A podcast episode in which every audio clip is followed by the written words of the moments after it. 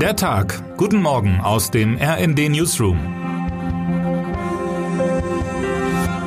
Es ist Mittwoch, der 18. Mai. Nur wenige Wochen ist es her, da versicherte die NATO traute Einigkeit. Finnland und Schweden als neue Partner im Verteidigungsbündnis? Kein Problem. Auch nicht, wenn für einen Beitritt alle bisherigen 30 Mitgliedstaaten zustimmen müssen. Jetzt ist die Entscheidung in den Parlamenten der beiden skandinavischen Länder gefallen. Die Mitgliedsanträge von beiden seit gestern unterzeichnet. Heute wollen Finnland und Schweden die Dokumente gemeinsam einreichen. So kündigt es die schwedische Ministerpräsidentin Magdalena Andersson bei einer Pressekonferenz mit Finnlands Präsident Sauli Niinistö in Stockholm an. Ein Selbstläufer, wie noch im April vorhergesagt, wird die Entscheidung im Verteidigungsbündnis über die Aufnahme allerdings nicht. Der türkische Präsident Recep Tayyip Erdogan erteilte der Erweiterung zuletzt mehrfach eine Absage und zeigte sich mit der Aussage, Delegationen aus Schweden und Finnland bräuchten gar nicht erst in die Türkei zu kommen, wenig kompromissbereit. Tatsächlich ist die Frage wohl nicht, ob die Türkei der Norderweiterung der NATO zustimmen wird, die Frage ist vielmehr, zu welchem Preis sie es tun wird. Erdogan wendet sich mit seinen Einwänden aber nicht nur an die Regierungen in Stockholm und Helsinki. Der eigentliche Adressat ist Washington, analysiert RD-Korrespondent Gerd Höhler das Tauziehen. In der US-Hauptstadt führt am heutigen Mittwoch der türkische Außenminister Mevlüt Çavuşoğlu Gespräche mit seinem Amtskollegen Anthony Blinken. Ein wichtiges Thema dabei, der türkische Wunsch nach amerikanischen Kampfflugzeugen. Ich glaube, Erdogan will den Preis steigern und will damit Druck machen, dass das geschieht, kommentierte Luxemburgs Außenminister Jean Asselborn jüngst und warf Erdogan Basarmentalität vor. Die Forderungen aus der Türkei könnten aber auch eine Chance für das Bündnis sein, kommentiert dagegen RD-Chefautor Matthias Koch. Für die Lieferung von F-16 und F-35 Kampfflugzeugen und besseren Marktzugängen in der EU könnte Ankara im Gegenzug nicht nur Bewegungen in Sachen NATO-Norderweiterung, sondern auch bei einer klareren Abgrenzung zu Russland oder beim Thema Menschenrechte abgerungen werden. Das beste Mittel zur Abwehr des gemeinsamen Feindes, analysiert Koch, liegt für die NATO-Staaten im Zusammenrücken, begleitet von einem intelligenten Geben und Nehmen.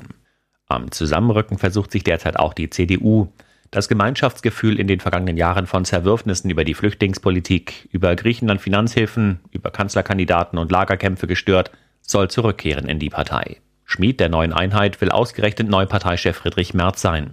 Was keiner glauben mochte, beobachten jetzt Christdemokraten, die seinen Aufstieg verhindern wollten. Merz ist lernfähig, heißt es über den neuen Parteichef. Er sei in der Realität angekommen. Seine parteiinternen Widersacher versucht er durch symbolische Entscheidungen zu umarmen, der Regierung versuchte einen Schritt voraus zu sein, Vorlagen für gut gesetzte Konter zu nutzen. Wie gestern, als er auf die Aussage von Kanzler Olaf Scholz, er wolle nur nach Kiew reisen, wenn konkrete Dinge zu regeln seien, reagiert. Scholz hatte gesagt, er werde sich nicht einreihen in eine Gruppe von Leuten, die für ein kurzes Rein und Raus mit einem Fototermin was machen. Und damit wohl auf den Oppositionschef gezielt, der Anfang Mai nach Kiew gereist war, um den ukrainischen Präsidenten Volodymyr Zelensky zu treffen. Merz konterte, ich finde es befremdlich, dass der Bundeskanzler Ausschussvorsitzende, die Bundestagspräsidentin und die Außenministerin so apostrophiert und spielte damit auf die Kiew-Besuche von Annalena Baerbock, Marie-Agnes Strack-Zimmermann, Anton Hofreiter und Michael Roth an. Allerdings gelingen auch dem neuen März nicht immer nur Glücksgriffe. Wie tief der Wandel wirklich geht, analysiert RD-Hauptstadtkorrespondentin Daniela Fahrtes in ihrem Porträt. Termine des Tages.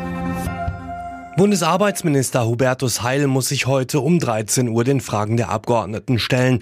Dabei wird es auch um den Zugang für ukrainische Geflüchtete zum deutschen Arbeitsmarkt gehen. Nach einem intensiven Verhandlungsauftakt sollen die Tarifgespräche für die Beschäftigten in den kommunalen Sozial- und Erziehungsberufen heute ein Ende finden. Die letzte Verhandlungsrunde war am 22. März ohne Ergebnis zu Ende gegangen. Seitdem kam es in weiten Teilen Deutschlands immer wieder zu Warnstreiks. Was heute wichtig wird. 42 Jahre nach dem Gewinn des UEFA-Pokals will Eintracht Frankfurt zum zweiten Mal in der Vereinsgeschichte einen internationalen Titel holen. Mit einem Sieg im Finale der Europa League gegen die Glasgow Rangers heute in Sevilla würden sich die Hessen zugleich erstmals für die lukrative Champions League qualifizieren. Und damit wünschen wir Ihnen einen guten Start in den Tag. Text Sabine Goroll, am Mikrofon Dirk Jostes und Sönke Röhling. Mit rnd.de, der Webseite des Redaktionsnetzwerks Deutschland, halten wir Sie durchgehend auf dem neuesten Stand. Alle Artikel aus diesem Newsletter finden Sie immer auf rnd.de slash der Tag.